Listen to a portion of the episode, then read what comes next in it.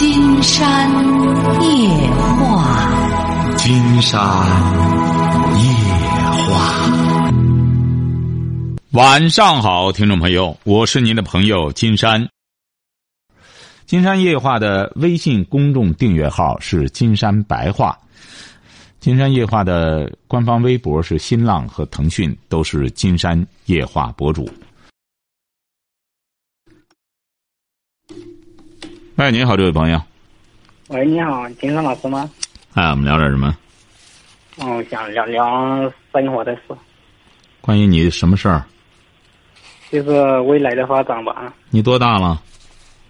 我二十六岁了，二十六，什么文化？嗯，初中吧，啊，说吧，你是干嘛的？现在？现在做衣服的，啊，说吧。做，嗯，你现在在中国啊？啊，在中国吗？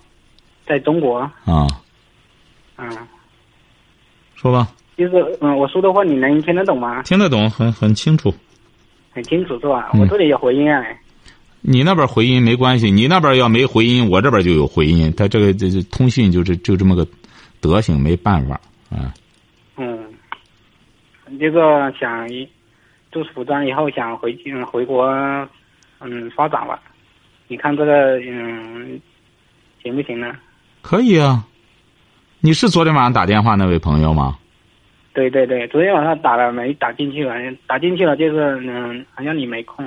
哦，您不是昨天晚上，你现在是在哪里啊？你现在也是在国外吗？不是，我是我是国外人，我现在在中国打工。哦，你是外国人啊？对对对，我是外国人，在中国打工的。也就是说你在国外入籍了，还是中国人在国外入籍了？没有，我是我是国外到中国打工的。你是国外，你说中国话、说汉语说的这么好，啊，出来五年了，你是哪个国家的？我是越南的。越南的。哦，那你这汉语可真不错哦。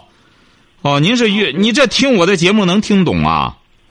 我听懂，就是天天听你的节目，就出行在嗯来在家里面嘛，在家里面偶尔就听小时候就偶尔就听到你的节目了，感觉很好，就一直在听。哦，你真不简对单哦！您这汉语真不错。我觉得你汉语这么好的话，你是越南的，你做我去过越南，我觉得你做点那个这个中越贸易多好啊！你你汉语这么好，中越贸易是吧？对呀、你把我给你举个例子哈，啊我给你举个例子，你这你那个呃，你比如你知道有个说相声的叫大山的，过去在春节晚会上个儿挺高那个加拿大那个人儿我不知道哎。啊，你太小了。当年啊，他是姜昆的徒弟，嗯哎，他过去的时候春晚，他每次都上。嗯他其实就是一个加拿大的高中生，晓得吧？哦哎，他后来觉得在加拿大就业挺难，因为他在加拿大就是学汉语的，他后来就到中国来了。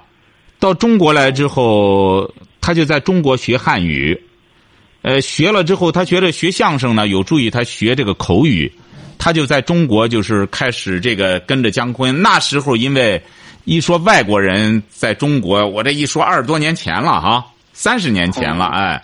哎，那时候有个洋人说相声挺逗乐的，现在这洋人太多了，也大家也不稀罕了哎。他后来就不回去了，不回去之后呢，因为他会这个汉语啊，他又会英语，结果后来我采访他的时候，我让他说英语啊，他都觉着，他说我得待会儿，我得变换一下这个思路，哎，他才能说英语，因为他老在中国学汉学这这个中文学的。都都有点不大习惯说英文了，但是他毕竟是我现我现在我现在回去的时候，我说我要我也像你说那样子说不起来，当时也说不起来。对啊、你比如说吧，嗯那个我觉得在越南，我记得去越南的时候啊，好像越南的那种红木特别多，是不是啊？对对对，哎，你比如说我们这个有一次吧，是那个全是那个我们金山夜话组织的，一开始是。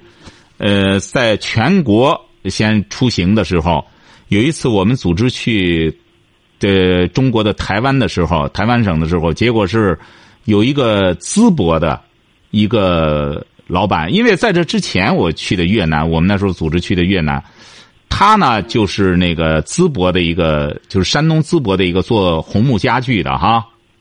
嗯哎，我说你上哪儿弄来的这些？哎，他就是到越南收了一些家具，然后再改改，在这个稍加这个改造一下什么东西，他就开始发财，后来发财了，晓得吧？嗯，哎，因为他那是真红木，嗯所以说你呀、我觉得你汉语要这么好，你都能听懂我的节目这种对话的话，我建议你这个这个思路一定要开阔。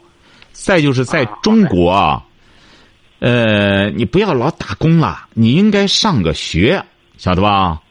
也想上，就是不知道从哪上起的。哎，不是，因为中国他对你，你这应该算外国人。你比如他来了之后，他学习他有一些呃优待，所以说你可以学学。我觉得你完全可以先学中文啊，因为你本身已经有初中学历了，再好好的学学中文，学学汉语言文学。总的来说，把你的语言弄好了之后，你要中文没问题了。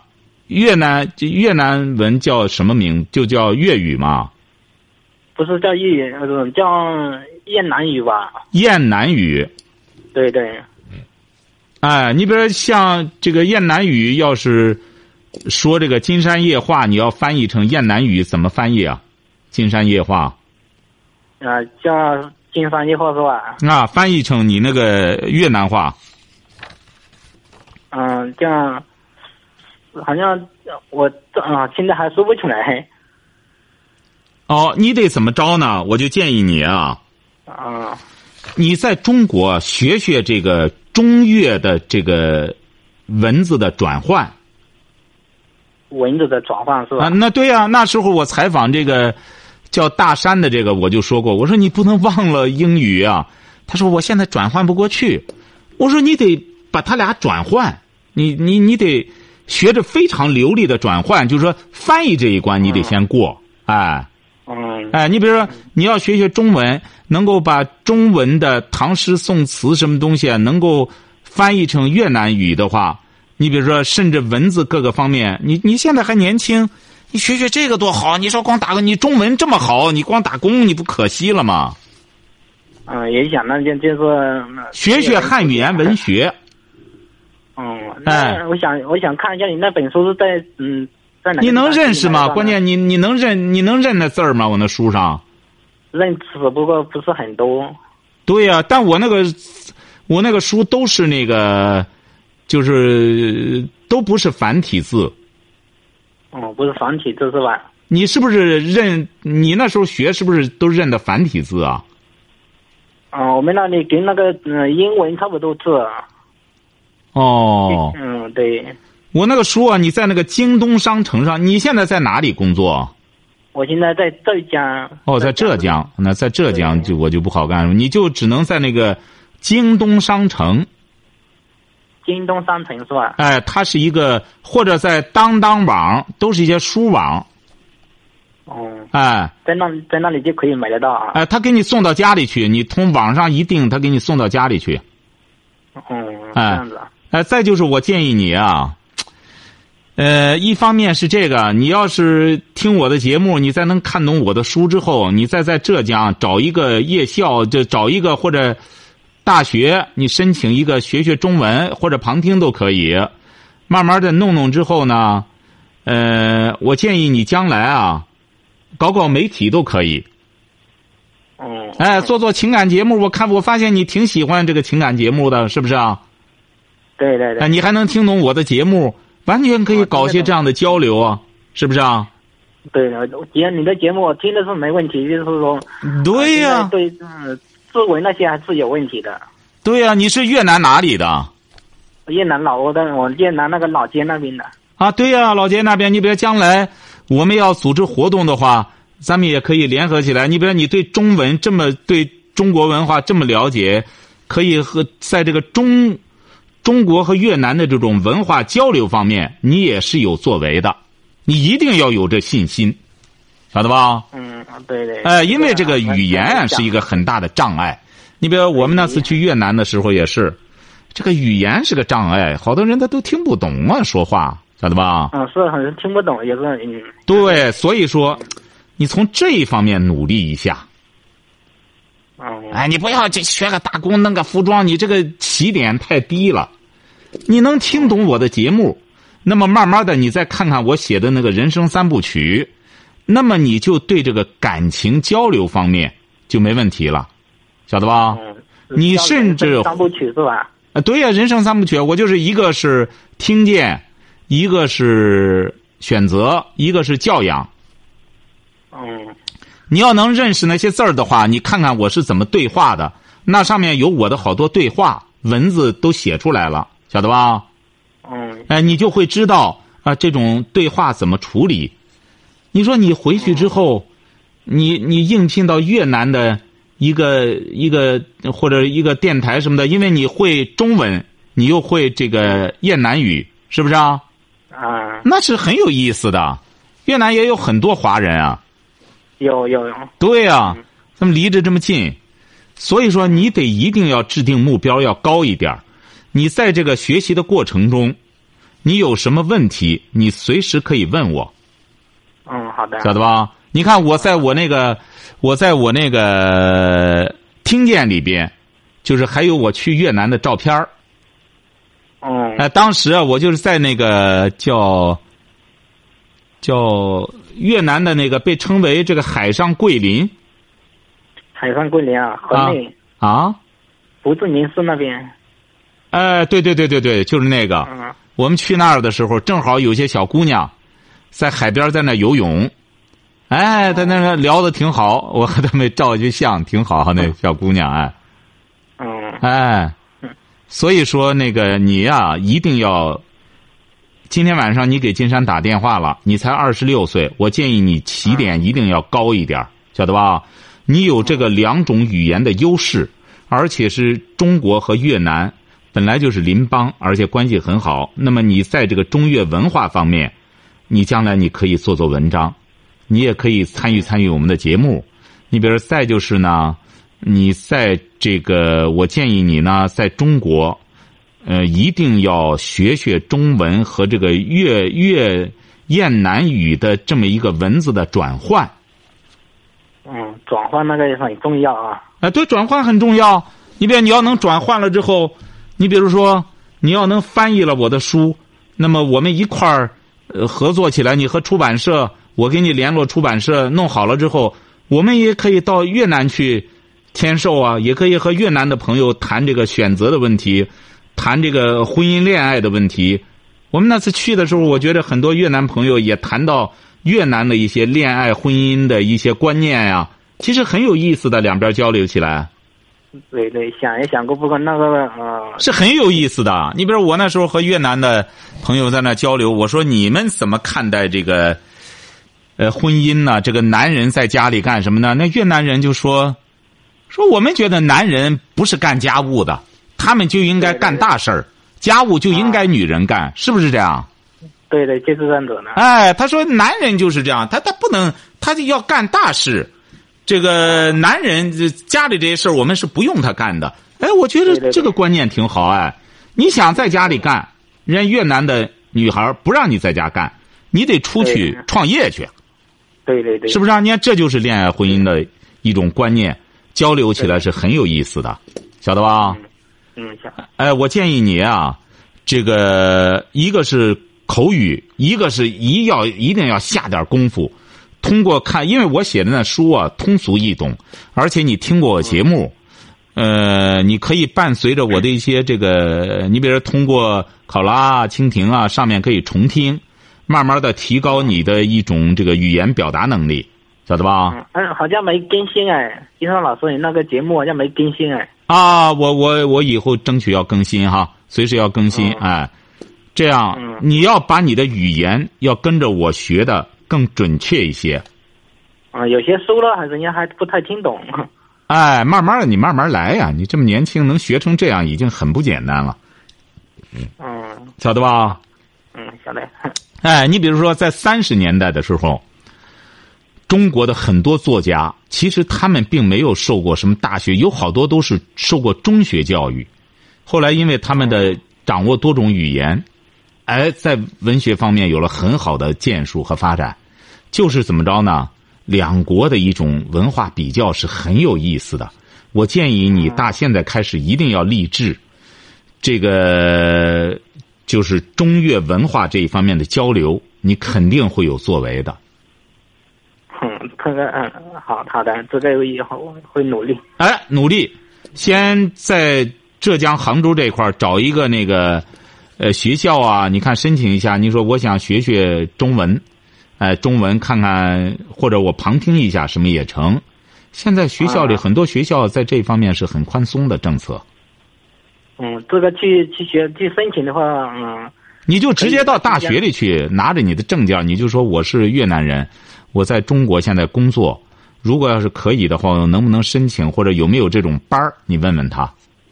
哦，这样子，就到大到那个大学里是吧？啊，对，到大学里行啊，大学它都有那种中文中文班、汉语言文学班。哦，那你先申请申请看看。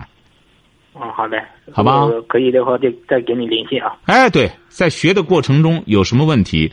你看我那个书呢，你就是通过当当网、京东商城，呃，你找你要会操作的话，直接在上面订了之后，它上面还打折，呃，你把地址一提供，它直接送到你家里去，服务可好了，晓得吧？哦，哎，嗯，好的，这样有什么问题我们可以随时交流哈。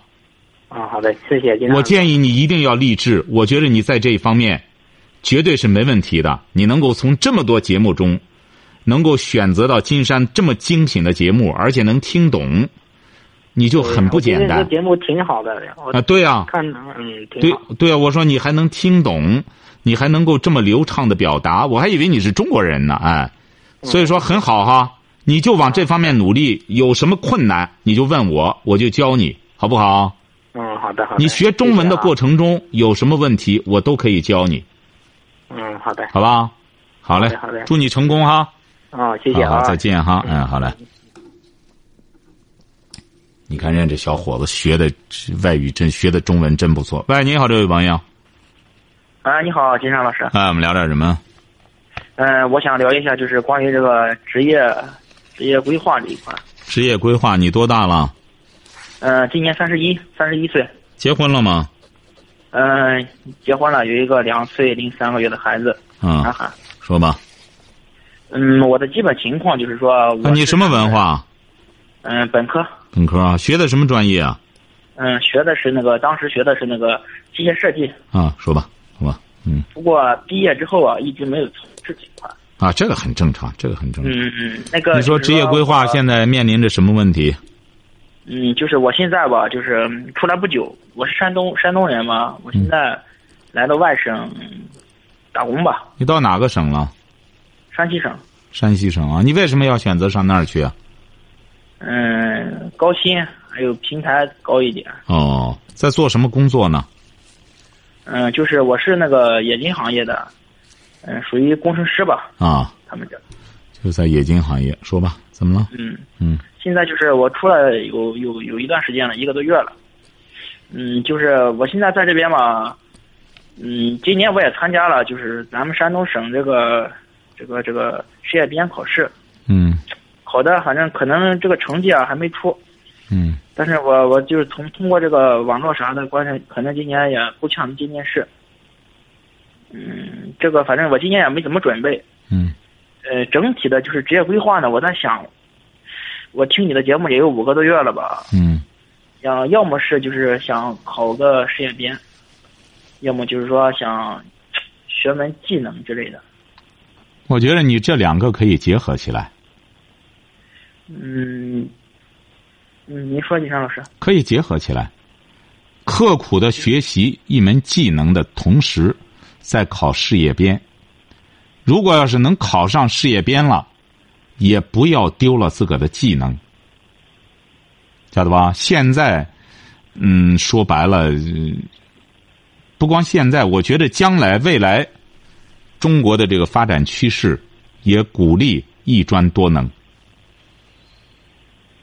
晓得吧？嗯因为我给你举个例子吧，嗯，好。最近这个《人民的名义》里边，你你看这部剧了吗？追完了这部剧。啊，追完了哈。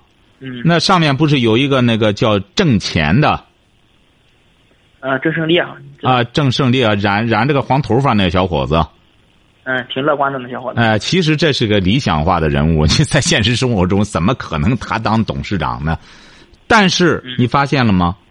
这个挣钱，它的特点就是为什么？你比如说作家会塑造这么个角色，这就是过去被人们看来是属于边缘人物的人，反而他救活了这个大风厂，因为大风厂实际上已经垮了，什么东西也没了，是他给他通过网络、互联网加，然后再给他找买卖、找什么的，慢慢慢慢的又把他这个生产的框架建立起来了，是不是啊？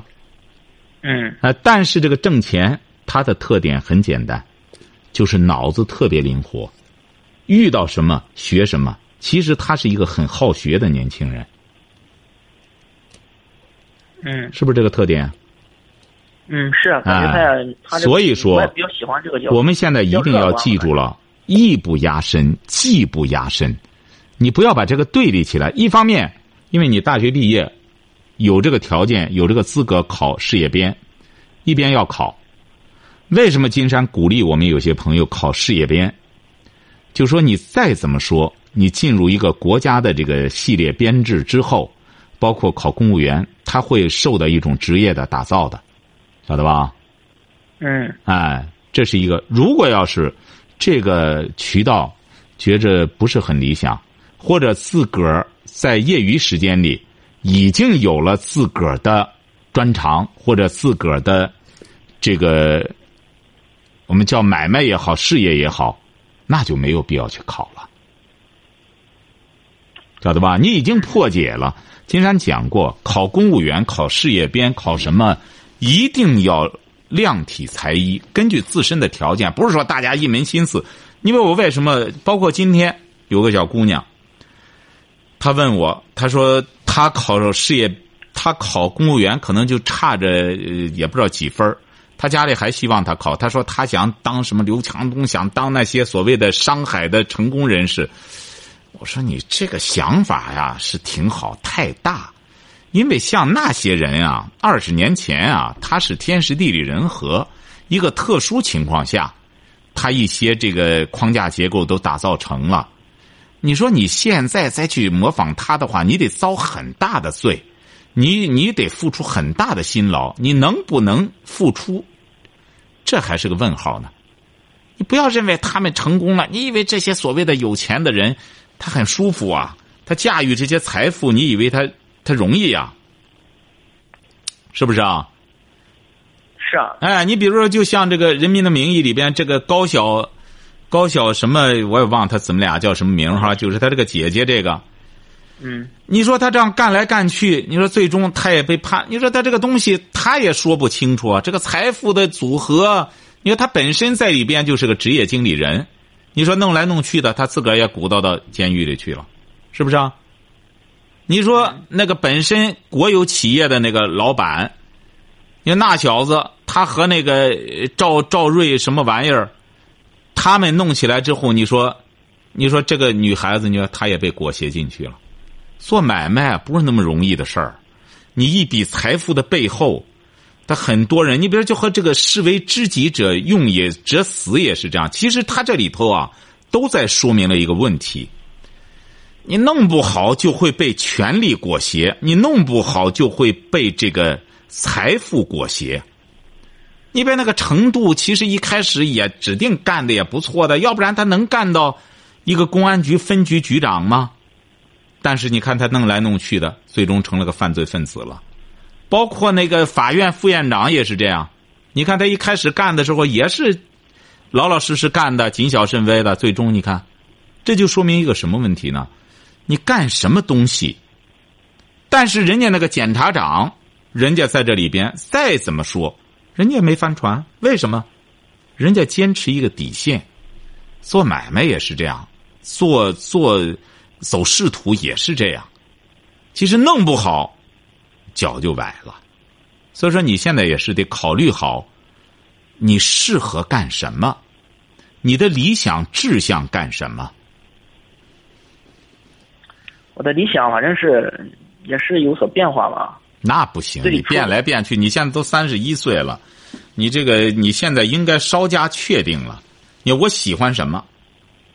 是不是啊？嗯，最初的时候就是大学毕业就想在这个企业里，嗯、当一个中流砥柱的一个做技术的人员吧。这随着这个，嗯，这个这个年龄的增长，忽然就发现嘛，在这个企业始终就是这种没有一点归属感。然后这不就萌生了想，就是说也是通过听您节目吧，也想就是自己奋斗一下，就是想走入这个编制，但是确实也挺困难的。嗯，这不是你得这样来。我所谓的说的喜欢，你比如说吧，当然有些人可能压根儿没有喜欢过某个东西哈。嗯因为我金山那时候就记得，我和我在二十多岁的时候，我就一直就琢磨着，我一定要当一个作家。我喜欢这个文字，晓得吧？其实我就是做了新闻、做了主持之后，我一直没有放弃文字，因为我很喜欢它。你比如说，在做这个的过程中，我喜欢这个文字和节目主持这项工作。其实，在这个过程中有很多诱惑，尤其是发财的诱惑。你想，这近三十年的时间，我们那个时候说白了，这个发财的机会太多了，晓得吧？嗯，知道您现在但是对，我在书里也说到了，但是我都放弃了。为什么呢？我就喜欢这个东西，我就觉得我们现在的很多年轻人，我觉得最大的个问题，就是他被物质给误导了。现在就是就觉得有钱才是重要的，什么时候有钱不重要？五十年前有钱也重要，是不是啊？嗯哎，他自古以来就是你看，从那个司马迁写《史记》就说了：“天下熙熙，皆为利来；天下攘攘，什么皆为是利利往。”不就谈到这个问题了吗？是不是啊？嗯所以说，金山觉得你在这个基础之上，来化解你的一种情趣爱好，来在规划你的职业，这是至关重要的。要你要跟着钱走，你最终会很痛苦。其实，我觉得这个《人民的名义》里边，就是这个赵瑞龙，他就是光跟着钱走。你看，按道理讲，他有多好的资源。他没有他的喜好，就是跟着钱走，跟着钱走的同时，就吃喝玩乐，就架构起这么一个价值观来。为什么我们说这个价值观畸形呢？为什么我在？我记得我在我的，你也听我节目，你看看我写的书也是，我在我的听见里边，也就是说四五年前，我在我的封底上，在我那个金山语录里边，我就谈到了，我说我们现在。关键是我们的这个价值取向被欧美、被所谓的欧美的一种价值取向所误导。其实，这个欧美的价值取向也不是真正的欧美的价值取向，而是一些所谓的在国外给传进来的一些商人给带进来的东西，他把我们的国人给误导了。你理解我说这个意思吗？你真正到了国外之后。你看看，研究一下国外的，包括美国人的这种，他们所崇尚的一种正能量的价值观是什么？勤劳、善良、积极上进。他那个《阿甘正传》就集中的代表了美国的一种价值取向。《阿甘正传》是不是啊？嗯。你看我去美国的时候，居然《阿甘正传》晚上三个电视台。演《阿关阿甘正传》，晓得吧？对，你看他一种正能量，不是我由此我看出来了，因为我每天晚上看美国那个电视，看到很晚，我由此得出一个结论来：美国人他拍出来的这种正能量的东西，他会不厌其烦的反复的放的，晓得吧？嗯。而我们一些很精品的东西，在电视台并没有反复的放。其实说白了，六七十年代的时候，这《英雄儿女》这些电影是很好的，这都是一些很很，也是名作家写的，整个结构也是很完整，而且它的价值取向，整个你别现在很多年轻朋友在问金山，说金山老师究竟什么叫三观呀？价值观究竟是什么意思啊？什么叫一种正能量？我觉得这些朋友很好，这些年轻朋友他就开始真正去，不是说整天的哎，我们三观合太可笑了，三观合就整天在一块睡觉，呃，所以说你看现在很多年轻朋友开始关注一些哲学的命题了。嗯，这就是你像您说的那个精神后花园，现在人对，我在，因为我觉得你也是一个挺喜欢追求的年轻人。我在这给你举个例子哈，我是指的这个意思。你要有了你的优势之后，你要有了你的情趣爱好之后，你才会有你的精神后花园，你才会有马斯洛说的那种成就感。你才不会说见了亿万富翁，你就会感觉到自惭形秽。他弄个什么大珍珠，什么弄个大大链子，什么玩意儿，你就会觉得。你比如在我们古代武侠小说里边，那些真正的说白了功夫特别深的，什么张三丰什么玩意儿，他都是什么破衣啰嗦，打发的打扮的像个要饭的一样，是不是啊？为什么？嗯，因为他们有真才实学。我们一说了，说西方人的衣冠楚楚，我也是看国外的那个一个那个，我在我的书里也举了那个例子，说爱因斯坦